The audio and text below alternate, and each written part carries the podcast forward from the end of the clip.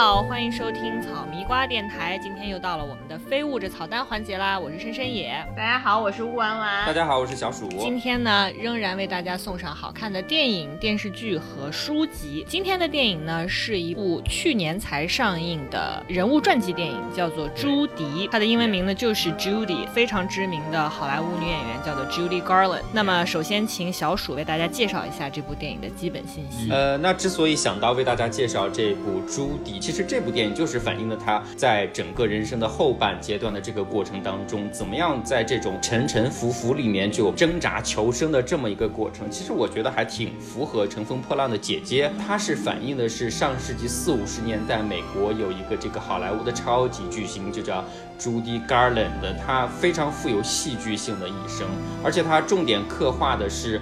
他已经在功成名就之后，然后人到中年，因为种种的原因，最终导致这个家庭失败，就离婚嘛。然后自己单亲，又带着孩子，自己的事业呢也沉寂了很久，不被大众认可。自己呢又存在这个酗酒啊、吸毒啊，精神和情绪失控。迫于生活嘛，你不仅自己要生活，还有孩子要带，所以他迫于生活，不得不又努力的去寻找各种机会、各种演出的机会去挣钱，然后试图。东山再起的这么一个，算是比较心酸的一个人生最终阶段的一个过程。记得我小的时候，我妈买过一套那个 VCD 的碟，叫做《艳星秘史》。那段时间不知道为什么会有这个，就是 Judy Garland，就是还是其中的一特别特别凄惨悲凉的一个结局收场。因为我小时候，我妈就带我看过她的歌舞片，就带《绿野仙踪》，她当时饰演的就是《绿野仙踪》里面的陶乐斯，她也就是靠这个成名。她主要是后期是歌舞。舞剧的明星，因为那个时候在经典好莱坞时期，歌舞片是一个非常重要的类型片的组成，所以才催生了像 Judy Garland。如果大家看过《Sex and City》的话，电影版第一部里面不是那个 Carrie 被逃婚嘛？他后来雇了一个黑人的那个私人助理，这个黑人助理是由 Jennifer Hudson 出演的。两个人经过一段时间的相处呢，建立了非常深厚的友谊。在圣诞节来临的时候呢，他的这个助理叫做 Louis，要回老家去结婚了。那 Carrie 为了庆祝他结婚，就送给他一只 LV 的包包。他呢不希望 Carrie 在圣诞节的时候也一个人寂寞的度过，所以他就送给了 Carrie 一张 DVD 的影碟，是一个浪漫的歌舞片，叫做《相逢圣路易》。这部电影呢就是由 Judy Garland 主演的哦，那是一部他的代表作。然后他其实更为有名的，当然就是刚才小鼠说的《绿野仙踪》然后他的那首 Over the Rainbow 这首歌也是非常的出名。开始了，对 对对。如果大家仔细听的话，我们这个时段所有的 BGM 都是各个版本的 Over the Rainbow。他就是那个时候非常非常出名的一个童星，嗯，很可爱，很活泼，很天真。他这样唱的也特别好。这种年少成名，但是到后面二十多岁的时候，他就开始出现了一系列的问题，开始吸毒成瘾啊。然后因为公司还对他一直有持续的控制，控制他的饮食嘛，就对他实行节食，让他保持身材。这个什么失眠啊、抑郁啊，然后整个人。不断的暴瘦啊，就各种各样的问题接踵而至，以至于最后呢被这个公司开除，因为出现了精神问题嘛。然后自己在经济上也破产，然后和丈夫离婚，就开始陷入了非常长的一个这种人生的低谷期。所以她整个人生的后半期呢，就是不断的起起伏伏，出现了各种问题，但是她又要不断的去挣扎求生，和唱片公司签约出唱片，然后上电视节目，然后在美国和欧洲巡回演出。因为他之前做童星的时候知名度还是在的，所以大家如果去看这个电影的话，会看到是在这个人生的最后阶段了。他去，但他去欧洲巡演的时候，欧洲人看到他的名字还是非常买账的。最后，其实，在一九六一年的时候，他还主演了一部电影，虽然这部电影不太出名，叫《纽伦堡审判》。他是因为这部电影还获得了奥斯卡提名。就是为什么要提到纽伦堡审判呢？也是我当时看那部《艳星历史》的纪录片，因为我们刚刚说了嘛，它是随着美国的这个歌舞片的作为类型片成熟。发展，然后诞生的这么一个明星，所以他基本上大部分接拍的电影所出演的角色都是那些唱唱跳跳的人物，不管是成熟女性还是小女孩。他作为演员这方面的造诣确实很有限，所以到了一九六一年的时候，他真的是好不容易，那那部纪录片写的啊，好不容易 才接拍到这么一部严肃题材的电影。就光听名字，大家也知道，这个就是二战之后在德国纽伦堡对纳粹进行审判。军事法庭以他为主题的一部非常严肃的题材的电影。朱迪·加兰呢，在里面有了充分的空间去发挥她的演技，她也凭借这个角色得到了奥斯卡最佳女配角这个奖项啊。对，另外就是还有我们刚才说的她在音乐上的这个成就嘛，因为她还拿过这个格莱美的年度最佳独唱歌手以及最佳专辑奖，就所以从各个方面来说，她都是这个非常全面和知名的一位美国的传奇巨星。他是差不多是公认为美国文化史上的第一位同性恋偶像的，就是 gay。对，就他就 like 蔡依林或者是张惠妹这种，就是 gay 的天才。呃，一个人试图在一个注定要毁灭他的世界里去寻找自我、不断求生的这么一个故事，在一个吃人不吐骨头的演艺圈里，而且关键以前还穿着小红皮鞋跳舞，我的天，击中了多少？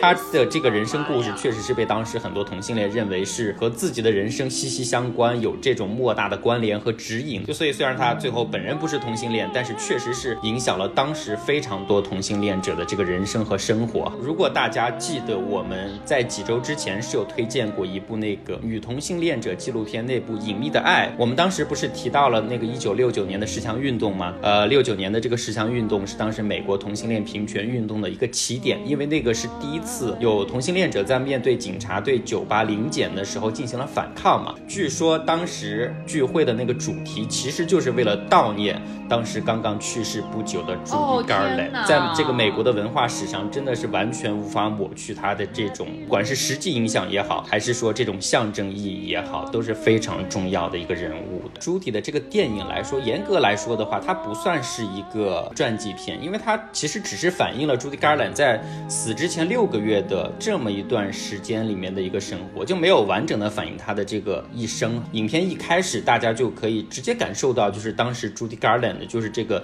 人生的状态非常不稳定，就唱歌唱歌唱着就突然就开始发疯一样，就是失常。在美国呢，就是真的是大家都已经渐渐的对他不太待见了，就所以他才跑到欧洲去，因为他当时在欧洲的声望还算比较好。就是我发现传记电影是一个孕育奥斯卡最佳女主角和 男主角的摇篮。这一部 Judy 主演雷尼奇维格呢，凭借这部电影拿到了奥斯卡这一届的奥斯卡最佳女主角。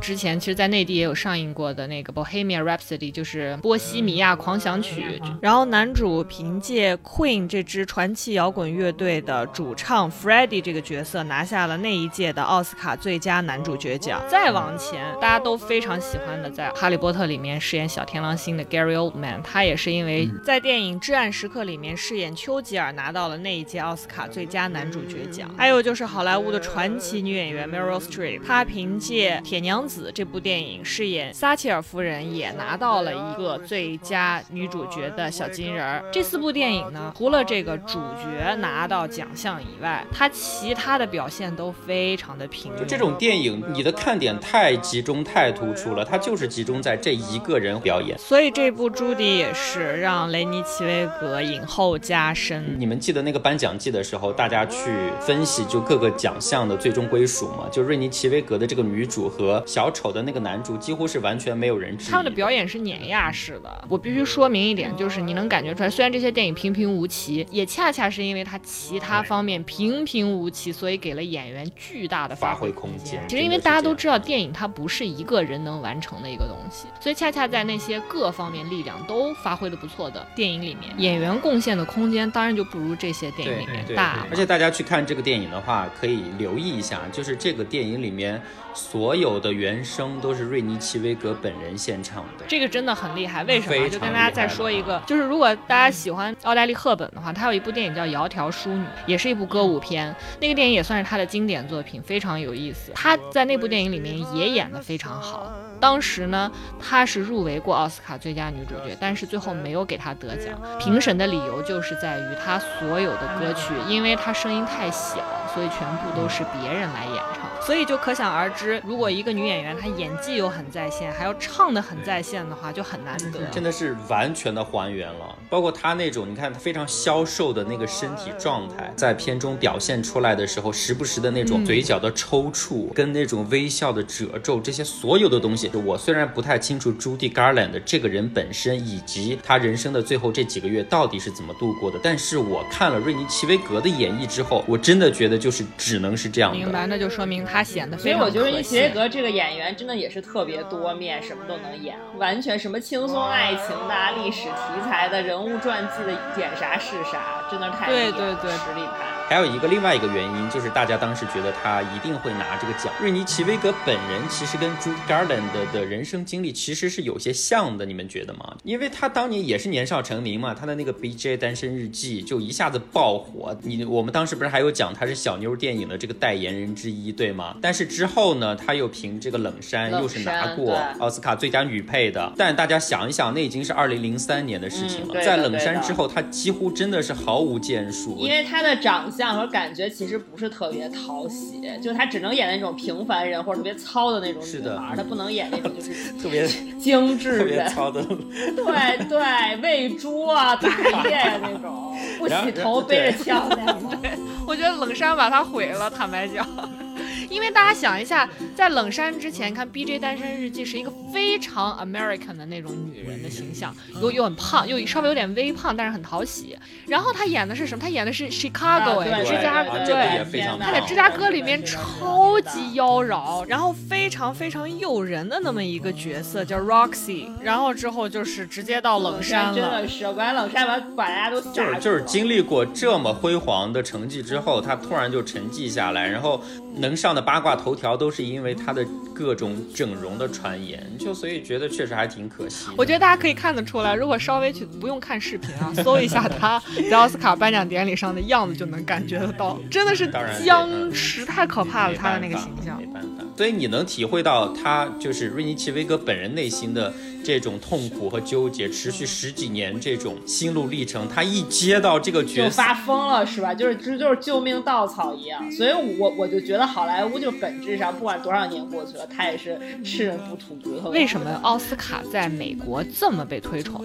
就第一是因为美国电影当然现在属于全球电影，拍，因为它现在对于全球都是一个文化输出的霸权的状态嘛，所以它的电影的影响力是非常大的。所以导致奥斯卡，即便它不是国际 A 级的电影奖项。它仍然是最有分量的电影奖项，所以除了美国演员，实际上全球的演员大部分来讲都对角逐奥斯卡有极大的兴趣和热忱。尤其你如果拿到了演员类的奖项的话，你的身价是成十倍、一百倍往上涨，而且你就有更多的这种对角色的选择权了，肯定会有更多的角色来找你。对，你的 bargaining power 就会非常强，尤其是那种大制作、大手笔，漫威就会来找你了。那个谁演房间的那个谁 Larson。嘛，最后演了惊奇队长，特别 特别，就这个例子真的是，这是非常典型的路子。他，你看他当时演的真的是多小众、多独立的一个电影。所以好多人说，你们家保姆可能有超能力，我哪天就变身了。我的妈呀，最讲流量的是美国人，好吗？好的，如果大家对这个好莱坞以前非常辉煌的明星是如何走向今天这种惨淡的境地，一个明星的盛衰史非常感兴趣的话，可以去看一下这部电影。那么今天呢，我们再为大家带来的这部电视剧的推荐呢，其实它已经是一部之前应该是受到很高的讨论度的电视剧了，叫做《Killing Eve》。它的第三季呢，在上个星期六月八号刚刚完结。第三季一共八集，每集四十五分钟，是一个非常紧凑的。编制了很友好的一个剧情量。对，其实我一直都很想推荐，因为它一直是我的心头好，就是它只要一更新，我特别兴奋。但是呢，这可能是目前出现的我最难描述的一部电视剧了。我待会儿再讲为啥啊？就是这部剧可讲的东西超级无敌多。各位小伙伴，如果你自认为是一个仅仅 follow 全球影视的观众，或者是觉得自己是一个非常有见识的观众的话，如果你没有看过这部剧，sorry，我觉得你没有资格这么说。还好我看过几眼，我看过几集。你这个跑出来给自己开脱个屁！人家都往外摘，你可好，你还承认？我妈！我觉得小鼠就是菊花一 紧。嗯，我没有看过。我也有求生欲的好吗？好了，那说回这部电视剧，就这部电视剧呢是 BBC 的美国台，就是相当于 NHK 的中国台，或者是 TVB 的台湾台这种建制啊。它是 BBC 的美国台出品的，从二零一八年的四月份开始首播。其实一开始呢，这部剧并没有收到特别特别大的关注，因为它的演员阵容啊、制作班底啊都太籍籍无名了。我觉得他一开始完全就是那种拍吧，就看有谁看吧。我觉得也还行，我们觉得质量不错，但是实在没啥流量。所以他最开始拍的时候，吴山卓就已经是他们最大算是吧，真的算是。但是随着播出呢，他还是收到很好的口碑了。但是他在中国观众这边受到热捧，是因为演员阵容中就是刚才小鼠说的吴山卓，他不是一个中国人，他是一个韩裔的美国人，号称就是女版林永健。他和刘玉玲这两个人在好莱坞谁的影响力更大一些？作为当然是刘玉玲，因为刘玉玲出道更早，而且刘玉玲是电影咖嘛。pick 玉玲姐。在此之前呢，就是吴山卓，他主要被人熟知的是那个实习医生格雷，就这一部到如今还在更新的十六季的电视剧。我真的，我这个我真的不懂，到底什么人在看呀？我真的。这个吴山卓呢，我不知道大家对他的印象是什么。我最早看那个安妮海瑟薇主演的《公主日记》，我不知道大家看过没？当然看过，当然看过。她在里面饰演的就是安妮海瑟薇的高中校长。那个安妮海瑟薇她的公主身份不是曝光了嘛？她那个女王奶奶就来到她所在的高中进行这个危机公关。吴山卓演的这个校长呢，在接待女王的时候呢，就极尽谄媚和东施效颦的那种演出。给他的这个女王奶奶端茶的时候，拿的是一个特别好的瓷器，手还抖着，叭叭叭叭叭叭，然后递到她跟前。他不停的在这个女王后面，就是看着女王的这个仪态，就在学她。女王实在受不了了，就跟她的随从说：“你，你可不可以帮我带这位有着高贵修养和教养的校长去其他地方谈一谈我孙女的教育问题？”然后吴山卓就是那种花枝乱颤，Oh my god！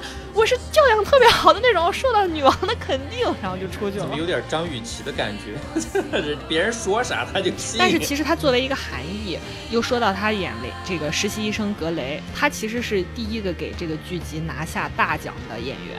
零五年这个剧才开播，然后零六年吴珊卓其实已经凭借他在里面演的 Christina 那个角色拿到了金球奖的最佳女配角了。主要还是我们说的那个之之前跟大家说过的亚裔的角色太少。大家觉得亚裔就是要演那种白人眼中的亚裔形象，有这种角色你就去演，没有你就不要演，就没有角色给你，就是这样子。所以从这个方面来说，《Killing Eve》实际上给了这个吴山卓或者说所有的亚裔演员一个很好的机会，就是让大家看到这部剧实际上是弱化他的亚裔身份的。他演的那个角色就是任何一个白人来演也没有问题的。所以在这个方面上来讲，我觉得这是这部剧的一个相对来讲的一个进步吧。那另外一位主演就叫做 Jodie Comer，不夸张的说，就是她是我本人这几年最爱的女演员之一。就她呢，其实是一个相当年轻的演员。如果我不说的话，大家一定想不到，他是九三年出生的一个演员。他今年才二十七岁，但是他在演《Killing Eve》之前，真的也是没什么名气，就要么演一些配角，就比如我们之前推荐的《夫妻的世界》，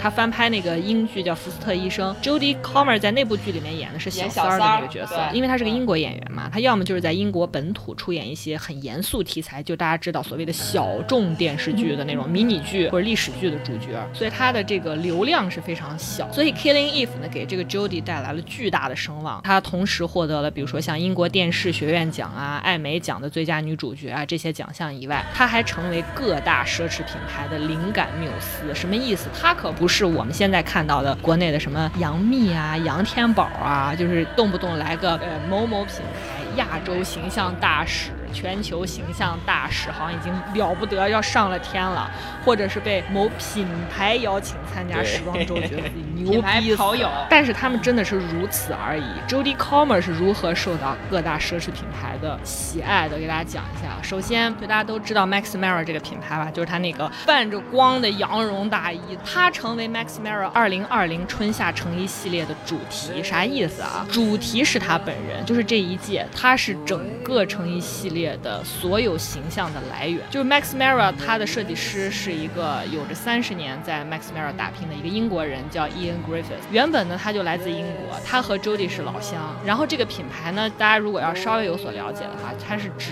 在打造那种就女企业家的形象。这一季的它的成衣系列的造型有一种什么感觉啊？就如果大家看过 Killing Eve 的话，就在秀场，你就仿佛在看他出演的那个 Villanelle 的那个形象本人在走秀，就所有的衣服都是他的样子，缝双口袋的那种军装风的衬衫，特工背心儿，肩章、领章，就是体现着非常硬朗的那种风格。但是他又搭配了那种特别柔美的那种丝裙儿，完全展现了他在那个电视剧里面演的那个变态杀手那种外表强大无比，然后内心又柔软细腻这样一个女性记得。他就是最开始这个电视剧就是在第一季刚刚开始播的时候，还没有太多人关注，没有太多人追的时候，他当时有一个造型特别出圈，就是一个粉色的纱裙，对不对？对，然后粉色的纱裙穿一个黑靴子，她是一个非常热衷于 shopping 的女杀手。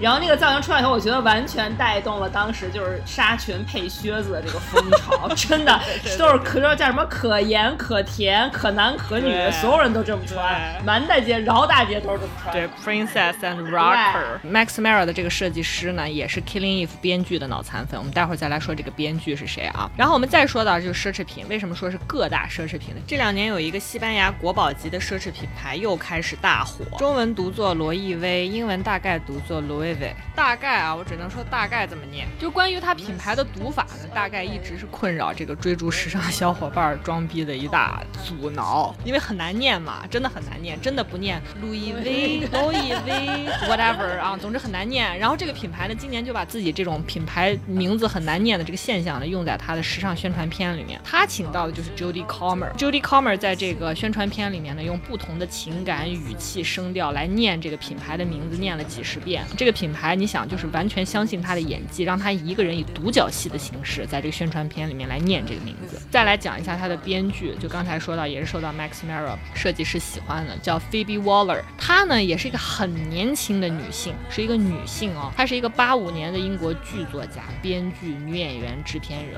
就她本人是 Killing Eve 的编剧以外呢，她也是第一季的执行制片。就是 Phoebe，我觉得几乎可以算得上是二十一世纪这个影视圈最成功的女性。真的是牛逼！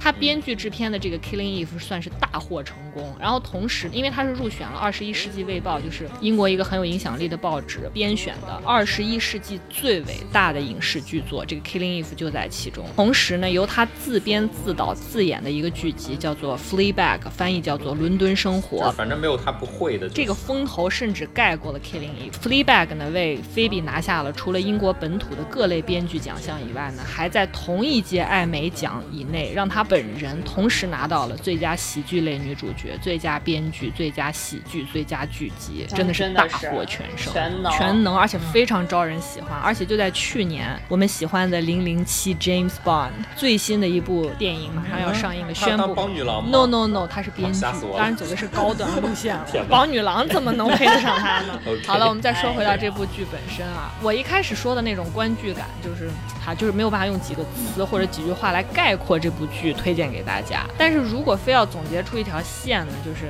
这是一部惊悚悬疑类的剧集，我只能这么讲啊。它讲述了就是吴山卓饰演的英国军情六处的特工 Eve 对这个国际变态杀手，也就是 Judy Comer 饰演的这个 Villanelle 展开追捕的故事。是不是这么一听就非常无聊？就这部剧就成了一个特别普通的谍战片或警匪片。对的。但这显然跟这部剧所有的设定背道而驰。为啥这么说啊？首先呢，杀手 Villanelle 他不是一个普通的那种训练有素的冷血杀手。大家现在充分的调动一下你的脑容量，想象一下。然后通常杀手那种就是啊，童年老悲惨了，真是不得不走上这条路，特特惨，就是勉强。但是在这部剧集呢，这些他的背景就是一个杀手的这些 background 都被弱化，甚至是隐去了。这部剧里呢，Villanelle 这个杀手他被设定成他会穿一。一个亮粉色的蓬蓬裙、纱裙走在街头，大家就可以想象一下，他是一个精神病患者，就是他也有不幸的童年，但是这些几乎都被当作是对他作为一个高智商的变态杀手的那种精神世界的原始积累。他被设定为一个有着就是特别典型的精神障碍的患者，所以整部剧呢都是把他的这个精神世界当成这个电影的那种外在的气质的基调来定位的，充斥着一个精神病患者看待这个世界的眼光，就是大家感受。受一下。就比如说我们看到阳光想到的就是温暖，对吧？但精神病患者肯定不是这么想，就是他他是展现的是一个异样的世界，就是那种不安的、焦虑的、迷茫的等等。我们看到那种杀手，就他杀人嘛，他杀完人之后一定会有心理创伤，所以他生活通常来讲是很孤僻的。这包括是物质障碍，还有心理障碍，就会导致这个杀手没有办法像正常人生活。所以，我们看电影里面的杀手，相对于正常人，他就是那个不正常的存在。但是在这个剧里面呢，由于他的这个视点，我刚刚说的是建立在 Villanelle 这个变态杀手身上，所以反而形成了一种就是杀手和常人这种生活颠倒错乱的这么一个情形。就是杀人对于 Villanelle 来说呢，就只不过是一份工作。怎么说呢？就是在杀人这件事情上，他表现的是非常有职业。追求的兢兢业业、精益求精、努力的升职加薪。就杀人之后，他还能像打卡下班一样，就刚吴婉婉说的，回到高级又舒适的那种公寓，然后用他平时赚来的钱买特别漂亮的衣服，吃特别美味的东西，享受特别好的生活。把杀人理解 为一个非常正常的职业。对，所以就说这形成了一种错乱。为啥这么说呢？我们再讲到另外这个特工，就吴山卓演的这个 Eve 角色，然后这这，你想他是一个特工，军情六处嘛，相当于美国 FBI 啊、CIA 啊啥的，然后反而这份在普通人。人眼里觉得就是哇高深莫测、刺激惊险、高危职业，但在电视剧里呢，就变成跟其他职业一样，跟其他职业一样是什么感觉呢？朋友们，就是会让我们感到倦怠的工作，a piece of work。简单的来说，就是 Eve 觉得累，这份职业呢显得没啥了不起，就跟在银行当前台，在工地当工程师，包括你普通公司里面的财务、会计啊之类都一样。第一呢，就是你一想到工作就觉得累，完全提不起兴趣；第二呢，就工作态度极其的敷衍冷漠，看谁都不顺眼，不想面对跟工作有关的一切；第三呢，就是对这份工作毫无职业认同，力不从心。大家想一想，真正的工作状态是不是这样？那对对对。当 Villanelle 这样的刚说的特。特别特殊的这种抓捕对象出现的时候呢，给 Eve 就像打了一针强心剂一样，一下就激发了 Eve 从事这一行的初心。就 Eve Eve 也被迫成为了乘风破浪的姐姐，二次就业。对，为了那样就特别像一个象征，就啥意思呢？他那种神秘感，充满诱惑，充满未知，他就充分的调动起 Eve，，就是这个吴山卓演的这个好奇心呢，让他想要在他的事业领域大展拳脚。义父对于 Villanelle 的这种全情投入，让对方也就是 Villanelle 本人这个精神病患者在心里也产生了巨大的冲击，开始调动他被他。他自己掩盖起来的人的那一面，所以好多人会把他们的关系形容为一种猫鼠游戏嘛，就是他们身份是天敌，对吧？但是在精神层面呢，又互相吸引，不断靠近，所以有很多人也用同性恋情节去解释这个关系，那这是另外一个问题了啊。刚说到的 Villanelle 的这个变态杀手的角色，因为这毕竟还是一个警匪片儿作为基调的这么一个作品嘛，他的这个反派形象就是他呈现的是一个什么样的坏蛋呢？我们大多数看的那些警匪。匪片啊，谍战片里面的反派，要么是典型意义上的坏人，就杀人放火、无恶不作；要么呢，就是那种颠覆国家、搞破坏的那种情报间谍，对吧？但是现在就是大家想象一下，我们现在能看到的很多影视作品，在这种传统意义上的坏蛋形象，在现在的这些影视作品里越来越弱化，形象越来越模糊，就反而现在的反派越来越可爱，所以才会出现像《Despicable Me》Baby 的我，对吧？里面的那格鲁，对不对？就是有时候你很不解，为啥影视作品现在好像都开始给坏蛋背书了？Killing Eve 在这个问题上，我觉得它是一个很典型的作品。就 Villanelle 演的这个变态杀手特别可爱，杀人杀的就是愉快又享受，乐在其中。杀人的艺术，对他杀人的艺术真的有艺术，他们彼此还会去比哦，谁模仿谁，谁有形成了自己的风格。所以说从剧情上来说呢，它不再指向于说这种坏人最后会受到惩治嘛，正义得到伸张。嘛，这么一种结局，就所以有一种说法是说什么，就是说现如今坏蛋已死，就啥意思呢？比如说我们往前倒一个时期，冷战时期，那西方的坏蛋都是高度统一的嘛，就是苏联。再往前，二战时期，坏蛋也是高度统一的，就是邪恶的法西斯嘛。所以，嗯，另外一方面就是从电影史的角度讲，就苏联解体以后呢，资本主义的电影美学一家独大，没有坏蛋就没法拍电影。所以一百多年下来，真刀真枪的那个热战时期的坏。蛋都死光了，对吧？然后冷战的这个体系也不在了，所以资本主义世界不战而胜之后，他原本的冷战的敌人也没有了，所以你的正义也不再是正义，他的邪恶也不再是邪恶了嘛。所以你看，从表面上好像打开了人物的这种心理纵深，但其实角色的光谱就越来越窄，越来越窄。他会开始逐渐的往人物的内心走，你看到的都是一个又一个的小我。只要是指向未来的，一定是科技来推动。历史向前的，而不再是人了。所以你看，新的历史书写是通过科技来完成的，是科幻片来讲述历史故事，而不再是通过人来书写历史了。所以说，就是冷战结束几十年以来，以前的那种坏蛋形象，在今天开始站不住脚了。尤其是在西方国家的这些影视作品里面，你找不到一个就是大家都能够公认的合理合法的那种可以拿来当坏蛋的那种天然形象了。当然了，有一个更有意思的事情，就是我不知道大家有没有。发现啊，随着中国在全球化深入发展的今天，在国际崛起，导致美国的影视作品，中国人开始逐渐 成为国际坏蛋了。你看美剧的话，经常会出现这种。就是背后是中国什么什么各种势力，对，就他取代了苏联了，成为了美国人的坏蛋想象。所以大家发现了吗？美国永远需要一个坏蛋，不是不是中国就是朝鲜，好吧？我调用一下我的专业背景啊，就借用当代马克思文艺理论理批评理论家叫詹明信的一个说法，他说在大众文化中的恶棍呢，只剩下两类，一个是连环杀手，一个是恐怖分子。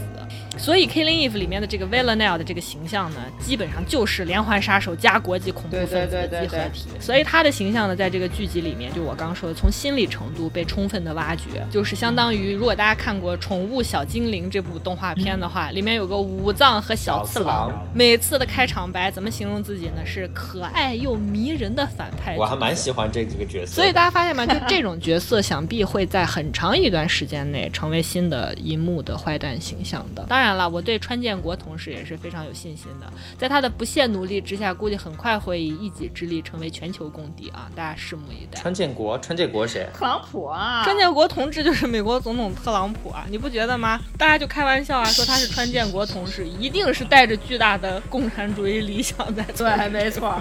川建国，好吧。介绍完整部电视剧呢，最后我不得不再提一句，就是我每次都不得不说的原声。声音乐啊，非常非常棒。它算是这几年我听到最棒的 OS。怎么感觉每个片子你都在这么说？对，每每你每个都说那个 OS 是你听过之一。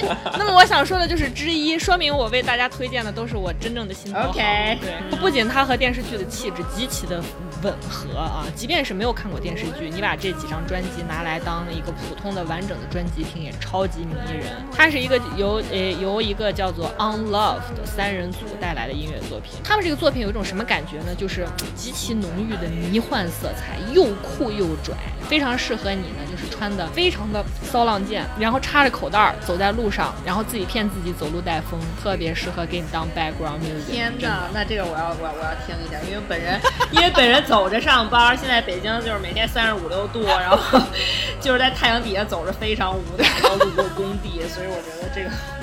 如果大家跟我有同款困惑的话，就大家一起来，咱们咱们可以一起听一听，试一试。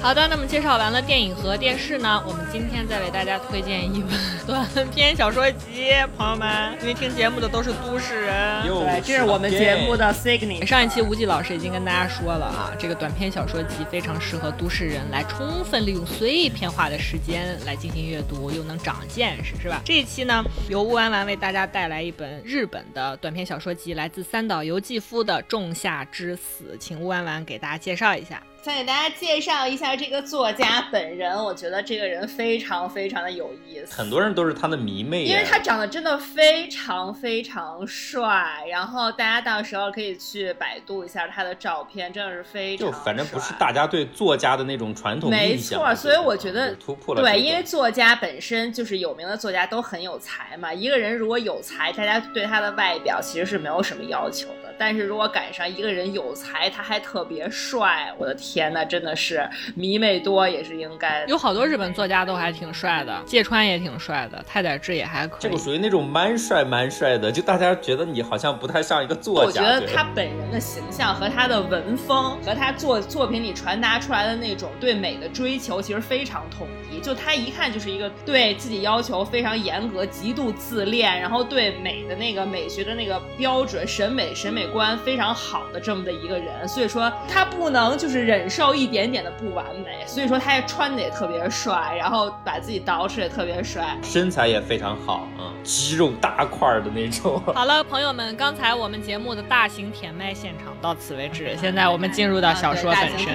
好，然后首先说三岛由纪夫呢，他本人是出生于一九二五年，然后在七零年的时候自杀身亡。因为我觉得他自杀这件事也是非常传奇，一会儿稍后给大家讲。因为他的其实历程主要是他是日本的战后文学大师，国际声望也非常高，大家都说他是日本的海威，有入围过两次诺贝尔文学奖。他大多数作品都是反映的是啊，日本刚刚战败时候那个时候的主要青年人的一些特别迷茫啊，还有一些特别颓废的心态。他的小说作品里面能够反映出来一个特别啊标志性的一点，就是都会有一种对美的一种特别极端的追求。他会认为美和死亡啊，和毁灭呀，和悲剧性的这个剧情走向是分不开的。就日本的那种美学特征嘛，那两个字“侘寂”，寂就是寂寞的寂，就是形容一种颓废、安静、冷清、对，是的。所以我觉得他他的文字其实很大程度上反映了日本人在战后那种为了寻求自洽的一种精神慰藉。就是我现在很荡，但是我很美，就这种感觉啊。今天给大家推荐这本短篇小说呢，叫《仲夏之死》。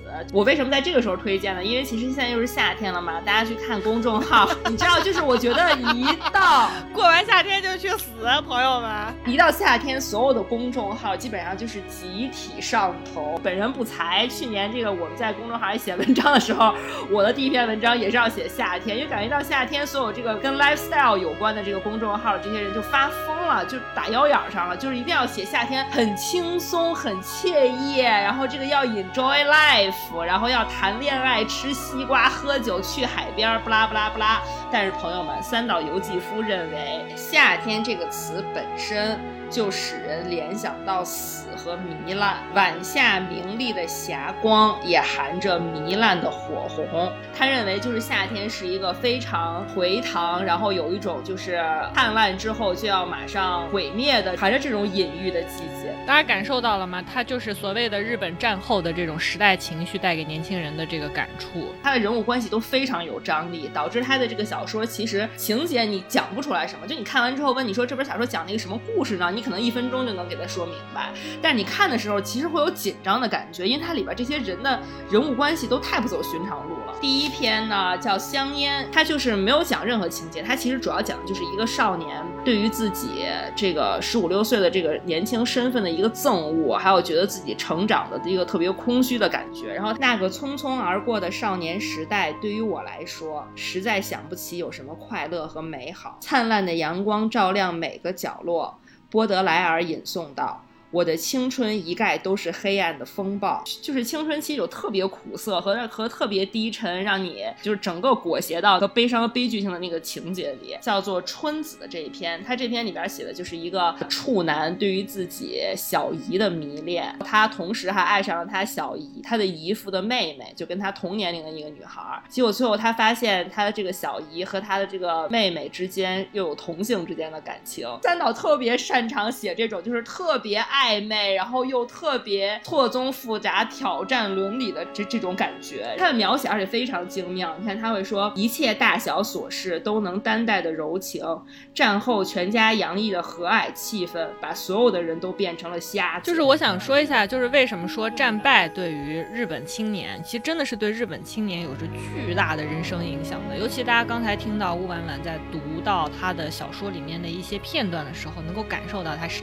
身体里面带有。有的那种虽然颓唐，但是又特别不甘的那种情绪，战败的这个历史背景和他的这个青春期是交织在一起的。他在战败的时候仍然很年轻，说一九四六年，如果按照他二二五年出生的话，他才二十一岁。他整个的青春期都是泡在日本二战的这样一个历史背景里面的。为什么说战败是对你理解日本一个非常非常重要的参照呢？它是日本近现代社会情绪的一个根源。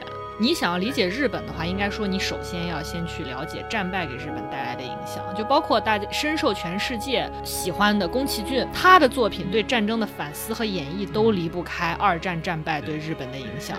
对，所以可能待会儿乌安还会为大家讲到，就是三岛由纪夫是一个非常典型的受日本战败影响走向极端的一个作家，很多人甚至认为就是他后来日本那种新右翼的产生，也是受到他后来那个切腹自杀的这个影响。如果你看过一些电影，你也可以先去窥视一下日本战后的这个社会情绪。小津安二郎的这个《东京物语》啊，《晚春》啊，它一直弥漫在一种巨大的哀伤，但是是那种淡淡的哀伤中的。比如说像政党和学生中的那种政治斗争是非常非常激烈的。如果大家有兴趣的话，可以看一下就是很有名的大岛渚的作品，叫《日本之夜与雾》，去了解一下日本战后这个政治的社会现实是非常激烈的。就好，就好像感觉在三岛的所有小说里，没有真正或者是美好，或者是有美丽结局的故事。美好都是建立在你有一个隐隐的预感，觉得它马上就要转向悲剧。所以说我其实非常推荐大家，就是在降温，对降温，对，还是非常激烈的右翼分子。他不像一般作家，可能就是主业就是写小说嘛，搞文艺，然后就是对政治就是不是那么关心，不谈国事。但是三党呢，他在搞文艺的同时，他的好朋友是谁呢？他的好朋友是臭名昭著的石原慎太郎。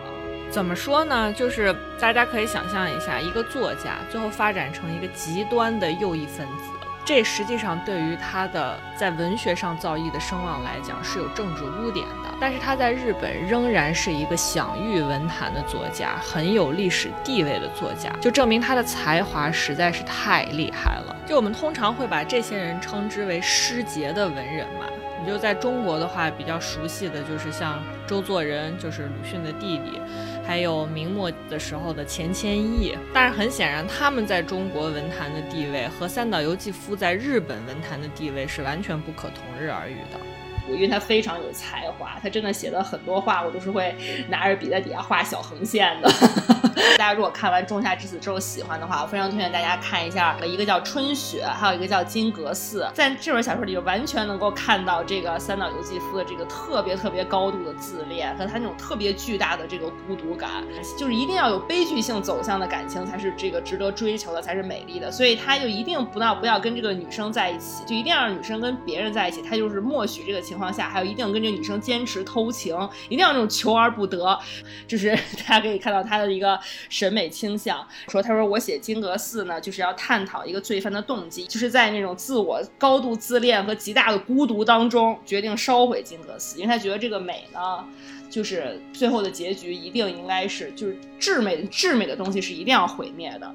想探讨一个犯罪动机，就是仅仅靠美这种浅薄愚昧的观念，就足以成为一个人对国宝纵火的犯罪动机。另一方面，要在现代生活下去，相信一个愚昧浅薄的观念，比如说美，并将其繁衍成生的根本动机，这是完全有可能。的事情，他会把他的这个这一套就基本上灌输在他所有的这个文学作品里，就是有一点暗黑腹黑的对对，他的腹黑气质非常非常强，他整个人的腹黑气质就是个人的这个性格上是非常极端的人。极端的人通常来讲，他是囿于自己的精神世界无法自拔，对，就是你说什么我都听不见。就是你可以不认同他的这些性格和做法，但是你肯定还是 I don't care 你认不认同？对你还是会被他的这些文字和他表现出来这种情绪所感染。所以说，其实，在政治上表现的很极。端的人士，他都是非常自怜自我的。对，看川建国为什么？